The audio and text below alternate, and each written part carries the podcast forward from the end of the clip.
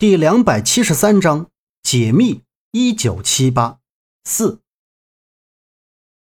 于是古晋国就陷入了困境。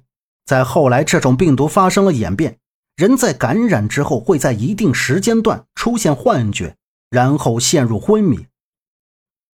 然而更糟的是，只要人的皮肉受了伤，就会血流不止，最后直到血枯干结而死。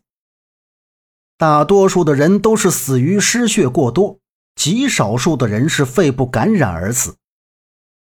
这种病毒传染的比较快，汤王心急不已，便立即昭告古晋国所有能人医者前来消除这种怪异的病毒。但所有人都是束手无策，都说这种病毒是前所未见、闻所未闻，找不出发病的根源，也无从下手。就在汤王焦头烂额之时，天方使者说他知道一个隐秘而神秘的部落，他们对人类的身体有各种各样的研究，应该会有解决这种病毒的办法。汤王听后就让天方使者去那个神秘的部落寻求秘方。汤王给了他很多珍贵的礼物，奉送神秘部落的人，还说不管他们想要多少钱，都可以给他们。过了没几天，天方使者就带回来一位蒙着面纱的神秘女子。这女子见了汤王，对汤王提出了一个条件：如果汤王答应了他的条件，他就会研制出解除病毒的方法，并抑制住，不会让他再次爆发。由于女子的条件有些苛刻，汤王并没有完全答应她，而是让她先把病毒清除之后，再和他谈条件。女子怕汤王食言，就没有根治感染病毒的人。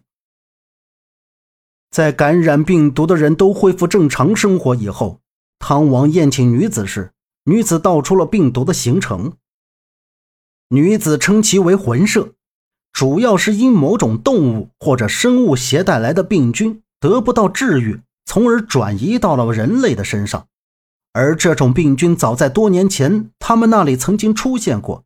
是一个族人炼制药物失败而产生出来的毒物，但女子也并没有直接说出就是自己部落造成的，而汤王一直都认为这天方使者和那女子之间有什么特殊的关系。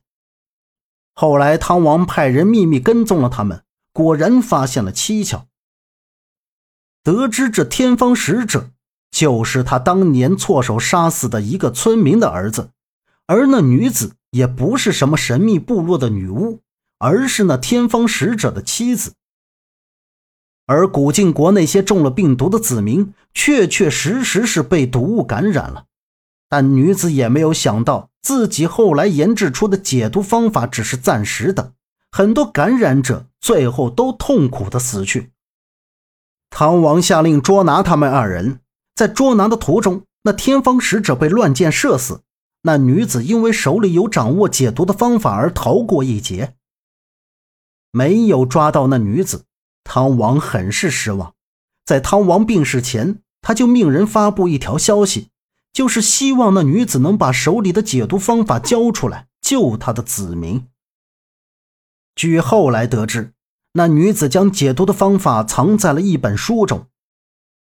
臣子们根据汤王的遗愿。将他厚葬在了这里，还特制了一把保护汤王的禁魂刀。这不是普通的刀，是用纯金铁打造，里面还放了童子的血和藿香。世人心智，焚人以诛之。周震面无表情地叙述着，他说到魂射病毒的事，就让杨木觉得自己之前的症状与这个十分的相似，而且父亲也是在找摆脱魂射的方法。那是不是就是女子最后的解毒药方？本集播讲完毕，感谢您的收听。